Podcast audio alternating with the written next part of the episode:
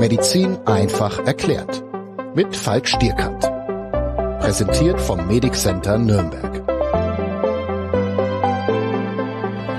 Dienstag, der 16.3. und ich sitze hier wie jede Woche mit der Lisa in unserem schönen DocPod-Studio. Ich sage erstmal Hallo Lisa. Ja, hallo Lisa. ja, äh, meine Laune geht wieder nach unten. Der Impfstoff äh, wurde abgesetzt, der AstraZeneca-Impfstoff. Und ähm, ja, man kann jetzt nicht positiv auf die Zukunft mehr schauen, ne?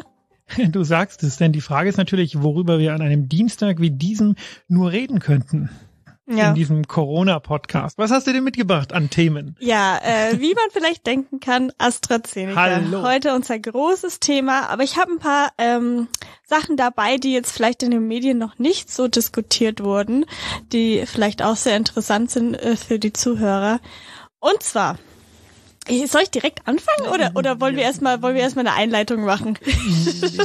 was hältst du von was, was, hältst du von der ganzen Sache? Also man hat ja ähm, mitbekommen, dass AstraZeneca abgesetzt wurde, jetzt vorübergehend in ein paar Ländern, unter anderem auch hier in Deutschland seit gestern, vorgestern. Ich Gestern. Hat, du hattest eine Story dazu gemacht auf Instagram. Genau. Ähm, die Nebenwirkungen sagt man sind keine, noch keine nachgewiesenen Nebenwirkungen, aber man sagt, dass äh, die AstraZeneca-Impfung Thrombosen, Hirntrim Hirn, Hirnthrombosen? Genau, Sinusvenenthrombosen. Ja, genau. Also genau. Ähm, es ist eine, eine wirklich sehr schwer äh, zu beurteilen. Was sage ich dazu? Also ja, ähm, eine Sinusvenenthrombose ist eine sehr gefährliche ähm, und, und, und ja auch potenziell tödliche oder aber auch ähm, zur Behinderung führende Erkrankung.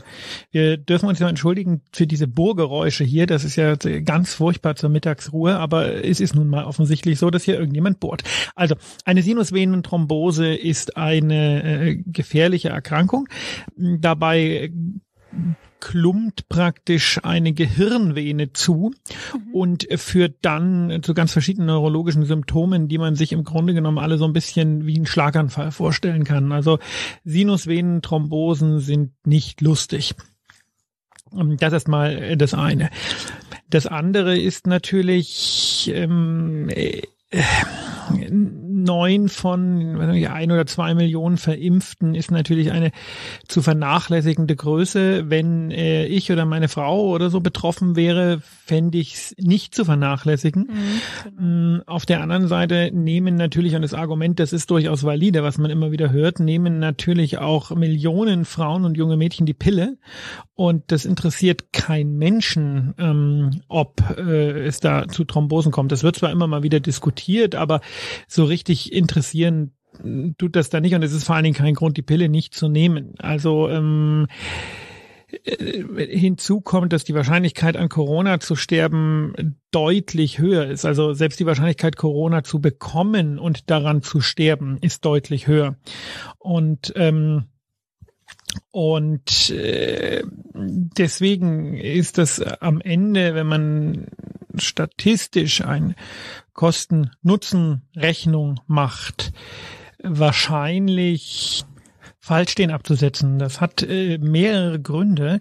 Zum einen äh, die genannte Statistik, zum anderen aber natürlich auch die Vertrauensfrage. Denn wenn wir uns zum Beispiel die Kommentare auf unserem YouTube-Kanal mal anschauen oder auch sonst überall im Internet, dann ist ja das Vertrauen in den Impfstoff, in Impfstoffe an sich bei einigen Teilen der Bevölkerung nicht sehr groß. Und die können jetzt natürlich sagen, hey, wir haben es euch ja schon immer gesagt, also Impfen ist gefährlich und so weiter und so fort. Und ich glaube, dass das der Sache einen Bärendienst erweist. Auf der anderen Seite hat eben der äh, Chef der Zulassungsbehörde des Paul-Ehrlich-Instituts gestern ein, ein Interview gegeben. Ich weiß gar nicht, ähm, Tagesthemen war es, glaube ich. Und äh, dessen Argumente sind natürlich auch ähm, valide und gut. Der sagt, ja, wir sind kein politisches Institut, wir sind ein wissenschaftliches Institut. Wir haben da eine bestimmte Häufung und dieser Häufung muss man äh, nachgehen. Dass wir dieser Häufung nachgehen, bedeutet jetzt nicht, dass der Impfstoff äh, in dem kausalen Zusammenhang mit diesen äh, Thrombosen und Blutgerinnungsstörungen entsteht, aber wir wollen eben rausfinden, ob das so ist. Und dem ist ja nichts entgegenzusetzen, nur man muss halt die gesellschaftliche Komponente auch sehen. Mhm. Kann es aber, weil du die, die gesellschaftliche Komponente ansprichst, äh, ansprichst, mein Gott, ich habe einen Sprachfehler, ähm, dass es sein kann, dass durch diese weitere Untersuchungen wieder Vertrauen gewonnen werden kann. Also ich sage jetzt mal so, wenn es schon durch die Presse geht, dass Blutgerinnsel im Hirn auftreten können und äh, die Politik oder die, die, die, die Impfungen einfach weitergehen, da denke ich mir auch so, okay, die machen überhaupt gar nichts. Wir werden gar nicht gehört. Dadurch, dass es jetzt nochmal untersucht wird, kann ich mir schon vorstellen, dass wenn gute Ergebnisse da rauskommen oder beziehungsweise durch die Untersuchungen irgendwas rauskommt, was man vielleicht vorher nicht gewusst hat, ähm, dass da wieder Vertrauen entsteht. Schwierig, weil du weißt nicht genau, ähm, weißt du, nehmen wir mal an, da kommt jetzt raus, okay, das hatte gar nichts mit dem Impfstoff zu tun. Um, das wird lange nicht so intensiv diskutiert werden, wie äh, das Absetzen sozusagen des mhm. Impfstoffs. Und mh, mm, irgendwann wird man den wieder wieder einsetzen. Ich denke so in ein, zwei Wochen. Und das wird aber eine Randnotiz sein. Da werden vielleicht ein paar Formate nochmal diskutieren, warum ist das so und muss man jetzt Angst haben. Söder hat ja vorgeschlagen, den Impfstoff äh, für alle zugänglich zu machen, ähm, ohne Priorisierung. Mhm. Ich glaube insgesamt, dass äh, der Verlust an Vertrauen, der jetzt durch diese Aktion entstanden ist, nicht mehr äh, gut zu machen ist. Auf der anderen Seite hast du völlig recht, wenn man das einfach ignoriert hätte und gesagt hätte, no risk, no fun, wäre äh, der Vertrauensverlust am Ende genauso groß gewesen. Mhm. Also insofern sehr, sehr schwierig. Schwieriges Thema, ja. Ähm, wie sehen denn diese Untersuchungen aus, wenn die sagen, die nehmen das jetzt wieder zurück und untersuchen, was da falsch gelaufen ist? Machen die dann die, ähm, probieren die dann wieder an neuen Probanden, sage ich jetzt mal, neuen neuen Leuten, die getestet, äh, geimpft werden oder oder wie schaut das dann im Endeffekt aus? Das kann ich dir im Detail gar nicht sagen. Man wird sich die Daten nochmal genau angucken. Man wird mhm. schauen, gab es denn in der Gruppe der Studienteilnehmer auch solche Fälle?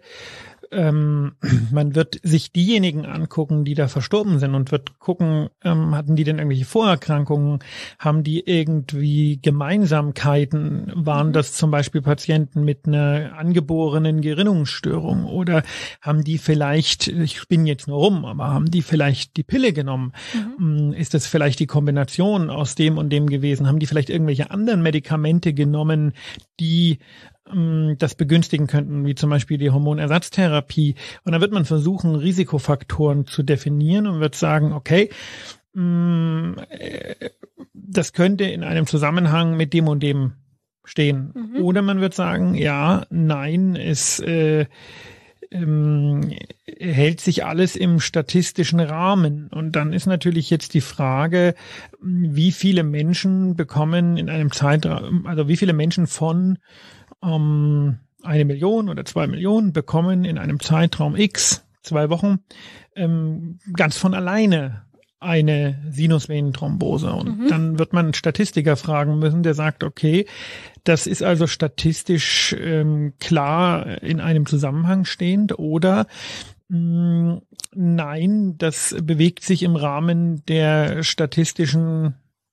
Erwartbarkeit. Und mhm. genau das wird natürlich sehr, sehr schwierig zu vermitteln sein, weil Statistik ist nun mal nicht ohne Grund das Fach, was wir in der Schule alle gefürchtet haben. Auch noch in der Uni.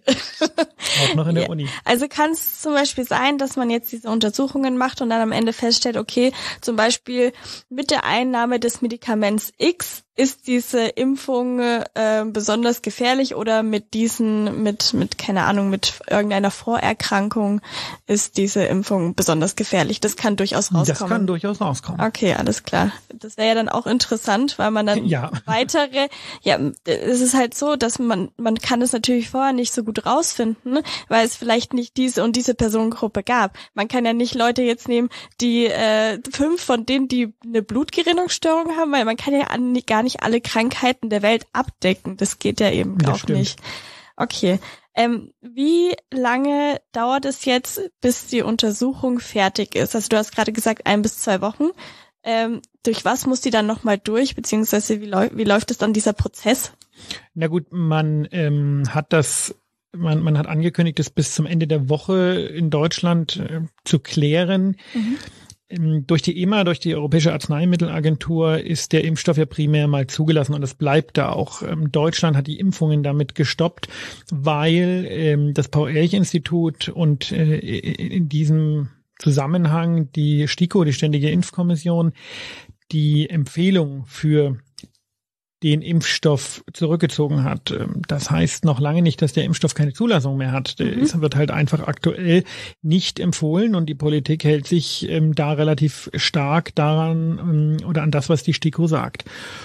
Mm, und jetzt wird die STIKO sich das anschauen und dann wird sie sagen, okay, wir geben also, äh, wir teilen diese Empfehlung also wieder, weil wir haben das äh, analysiert oder wir bleiben dabei, dass wir das nicht empfehlen. Und das ist total relevant, weil der AstraZeneca-Impfstoff in unserer Impfstrategie eine ganz große Rolle spielt. Mhm. Und die ähm, der Wegfall dieses Impfstoffs hätte katastrophale Folgen. Mhm.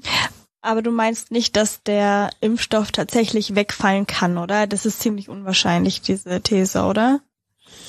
Kann ich nicht sagen. Mhm. Ähm, also ähm, deswegen prüft man ja Ergebnis offen, weil man das Ergebnis vorher noch nicht kennt. Also theoretisch ist das möglich. Wenn man jetzt rausfindet, oh, da ähm, ist das, ist gefährlich, dann wird man das, wird man sich das überlegen. Okay. Wichtig ist natürlich zu wissen, ähm, für alle, die, die jetzt schon geimpft wurden, ähm, gibt es ein Zeitfenster, was äh, vom Paul-Ehrlich-Institut angegeben wird. Und das sind maximal 14 Tage. Also wer die Impfung länger als 14 Tage hat, der hat nichts mehr zu befürchten. Wer die in den letzten 14 Tagen bekommen hat, der sollte eben auf Kopfschmerzen und, und merkwürdige Einblutungen in der Haut oder Nasenbluten achten und äh, im Zweifel zum Hausarzt gehen. Mm, und wer diese Impfung schon einmal hat, hat auch einen 90-prozentigen Schutz. Mhm. Mm, das bedeutet 90 Prozent der Kapazität dieses Impfstoffes ist schon nach der ersten Gabe mh, mm, vorhanden. Das heißt, ähm, es gibt eine ziemlich, also schwer krank oder daran sterben an Corona wird wohl da keiner mehr. Mhm. Wer führt denn diese Untersuchungen im Endeffekt dann durch? Macht es irgendein Labor oder geht es? Das Paul-Ehrlich-Institut. Das Paul-Ehrlich-Institut ist was? Vielleicht das, kannst du es nochmal kurz erklären. Genau, das Paul-Ehrlich-Institut ist im Endeffekt die für ähm, die Impfungen ähm, zuständige Stelle in unserem Land, wie das mhm. Robert-Koch-Institut für Seuchen- und Infektionskontrolle ist eben das Paul-Ehrlich-Institut, was glaube ich sogar ein Unterinstitut vom Robert-Koch-Institut ist, aber da würde ich lügen, weil ich es nicht ganz sicher weiß, mhm. eben zuständig für die Beurteilung und Empfehlung von Impfstoffen. Okay, alles klar. Jetzt haben wir, du hast ja schon jetzt angesprochen, dass viele den AstraZeneca-Impfstoff bekommen haben. Jetzt sind, ich habe mal recherchiert, 1,6 Millionen Erstimpfungen verimpft worden und nur 217, muss man sich mal vorstellen, nur 217 haben die Zweitimpfung bekommen. 217 ähm, Menschen. Ja, 217, ja. Oder 217.000. Nee, 217. Das ist nicht viel. Das ist nicht viel, nee. Ja. Weil der AstraZeneca-Impfstoff wird ja auch noch nicht lange verimpft. Das muss man ja auch dazu sagen. Und der Zeitraum zwischen Erst- und Zweitimpfung ist recht groß. Genau. Äh, was machen jetzt die Leute, wenn man jetzt sagt, okay, ähm, der Impfstoff kommt erst später wieder an den Markt, nach den ein, zwei Wochen, äh, sagen wir mal nach ein bis zwei Monaten, oder er fällt komplett weg. Was machen dann die Leute? Die 1,6 Millionen und paar zerquetscht. Na gut, wir hatten ja, ähm, wir hatten das ja schon mal diskutiert, dass man durchaus ähm, auf den AstraZeneca-Impfstoff mit einem mRNA-basierten Impfstoff drauf impfen kann. Mhm. Und dass das äh, eine durchaus probate Möglichkeit ist und genau das werden die Leute tun. Aber also es ist ja jetzt nicht so viel von BioNTech und Moderna übrig. Also da wird ja, wird, es wird ja schon eine Schwierigkeit geben, dass die das dann auch verimpft bekommen. You call it. Also das ist genau der Punkt. Das wird, wenn AstraZeneca wegfallen sollte, wird das Durchimpfen bis Mitte September einfach ausfallen. Mhm. Punkt. Da können wir froh sein, wenn wir nächsten Januar oder Februar fertig sind. Also wenn wir da in einem Jahr fertig sind, dann können wir äh, uns freuen. Das ist ja aber auch überhaupt nicht klar, äh, mhm. wie die anderen Firmen dann äh, dastehen. Johnson Johnson, äh, BioNTech, Pfizer und, und Moderna und ob die dann überhaupt die Möglichkeiten haben uns das zu liefern, was ausfällt, denn wir sind ja nicht die einzigen äh, Abnehmer auf dem Markt. Mhm. Jetzt ist es ja auch so, dass AstraZeneca ja schon viel, viel mehr Impfstoffe geliefert hat, als tatsächlich jetzt verimpft wurden in Deutschland. Also es waren irgendwie vier Millionen, habe ich irgendwo gelesen. Was passiert jetzt mit diesem Impfstoff? Wird er dann einfach weggeworfen? Im Endeffekt? Nee, also ich, ich gehe jetzt nicht davon aus, dass das ewig bestehen bleibt, dieser, mhm. dieser Stopp, sondern ich gehe schon davon aus, dass man, äh, dass man das, ähm, dass man den Impfstoff wieder zulassen wird, oder ist ja zugelassen, dass man die Empfehlung wiedergeben wird, den mhm. äh, zu verimpfen. Also ich kann mir beim besten Willen nicht vorstellen, dass der AstraZeneca-Impfstoff vom Markt genommen wird. Okay, ja, ich hoffe ja, So, jetzt haben wir die Impfung durch. Ich denke, ich habe alle wichtigen Fragen gestellt. Gibt es noch irgendwas, was du zu AstraZeneca sagen möchtest? Ich bin gespannt, worüber wir nächste Woche reden. ja. Ähm, noch eine Sache, äh, die mir auf dem Herzen liegt, beziehungsweise die mich beschäftigt. Also wir haben momentan 1500 mehr Infektionen als letzte Woche zu ja. dieser Zeit. Ähm, viele sagen, bis Ostern oder über Ostern wird diese Zahl so sehr steigen, wie wir es an Weihnachten hatten. Oder mehr. Oder mehr. Glaubst du das auch? Und wenn ja, das wäre ja eine komplette Katastrophe, oder? Also ja. wir kommen ja nicht mehr wieder zurück. Das heißt dann wieder drei Monate voll Lockdown. Ja, das wird halt nicht funktionieren. Ähm, äh, jetzt zeigt sich das, worüber wir ja eigentlich schon seit langer Zeit reden, nämlich die Frage der Perspektive. Mhm. Ähm, die wir laufen jetzt in eine Katastrophe. Das ist genau das, wie du sagst. Also die Zahlen werden natürlich steigen. Die Notbremse wird äh, immer weiter nach oben gelegt. Ja, also 100 oder 200 oder was weiß ich, wo die dann irgendwann mal liegt. Mhm. Und die, äh, die ganze Sache wird äh, wahrscheinlich nicht mehr einzufangen sein, weil die Menschen ja nun wirklich äh, pandemiemüde sind. Mhm. Mm, geht uns ja genauso. Ja. Und ähm, wenn man schon nicht einkaufen gehen kann, was man jetzt irgendwie so halb kann, ähm, sind wir ehrlich, die Kontaktbeschränkungen, da hält sich niemand mehr dran. Also ich schon ja, das ist schön, aber ich auch. aber äh, ganz grundsätzlich ähm, hält sich da eigentlich kein Mensch mehr dran, wenn man auch so mal guckt, was auf den Spielplätzen los ist und sowas. Das ist einfach, ja. das hat sich überlebt und ähm, die ja, die, die Einsamkeit äh, ist ein größerer Schrecken geworden als, als das Virus. Mhm. Und ich denke, dann gibt's da noch so einen Einzelhandel und dann gibt's da noch eine Hotellerie und dann gibt's da noch Restaurants und die alle ähm, warten auf Hilfen, die sie äh, aktuell nicht mal so richtig bekommen. Mhm. Unser Staat äh, stößt finanziell irgendwann mal an die Grenzen. Und ich denke, es wird das passieren, was Herr Drosten im Grunde genommen schon vor zwei oder drei Monaten angedeutet hat, mhm. nämlich wir werden einfach diese Zahlen bekommen und es werden aber jüngere Menschen sein. Deswegen werden die ähm, nicht so krass mit der Belegung der Intensivstationen einhergehen. Aber dadurch, dass es viel mehr sind, wird es das Gesundheitssystem trotzdem an die Grenze bringen und hm, weil ja auch junge Leute so ähm, starke Infektionen bekommen können, ne? Ja, klar, äh, weniger wahrscheinlich, aber weniger wahrscheinlich bei viel mehr Menschen ist auch wieder viel. Viel. Ja. Und ich denke, dass sich das Ganze daran entscheidet, wie schnell der Sommer kommt. Mhm. Also je wärmer es wird quasi. Ja, wenn die Leute draußen sind. Wenn wir ein sehr kaltes Frühjahr haben und verregnetes, dann wird es, denke ich, bitter werden. Und ähm, wie das politisch zu lösen ist, ich meine, wir sind mitten in der dritten Welle. Die äh, Vereinigung für Notfallmedizin und die Intensivmediziner, äh, habe ich gestern erst gelesen, fordern einen sofortigen Lockdown.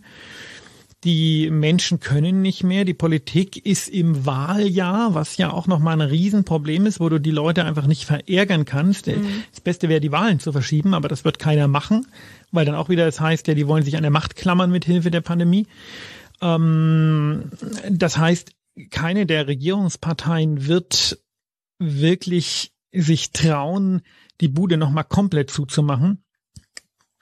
Ja, und wenn es blöd läuft, haben wir im, im Frühsommer, wenn dies mit der, also AstraZeneca und ein kaltes Frühjahr und dann da so ein paar Sachen zusammenkommen, die unschön sind, dann kann das äh, bitter enden. Mm, ja, ich höre schon aus deinen Worten raus. Aber wir hoffen mal, dass alles gut wird und dass wir nächste wir, Woche ja, genau. vielleicht was Positives äh, berichten können von AstraZeneca. Wer weiß, ich hoffe es zumindest. Es ist total wichtig. Ja. Also es ist enorm wichtig, dass dieser Impfstoff ähm, wieder verimpft werden kann. Mhm. Ja. Mit diesen Worten geht's nicht ins Wochenende, ja, aber fast, fast, in den Feierabend. Fast in den, ich habe noch einen sehr, sehr, sehr ausgiebigen Nachmittag vor mir mit ganz vielen Patienten. Dann wünsche ich dir viel Spaß und wir hören uns nächste Woche. Bis nächste Woche bleibt mir schön gesund und am Donnerstag gibt es Teil 2 des Homöopathie-Videos auf YouTube. Tschüss. Tschüss.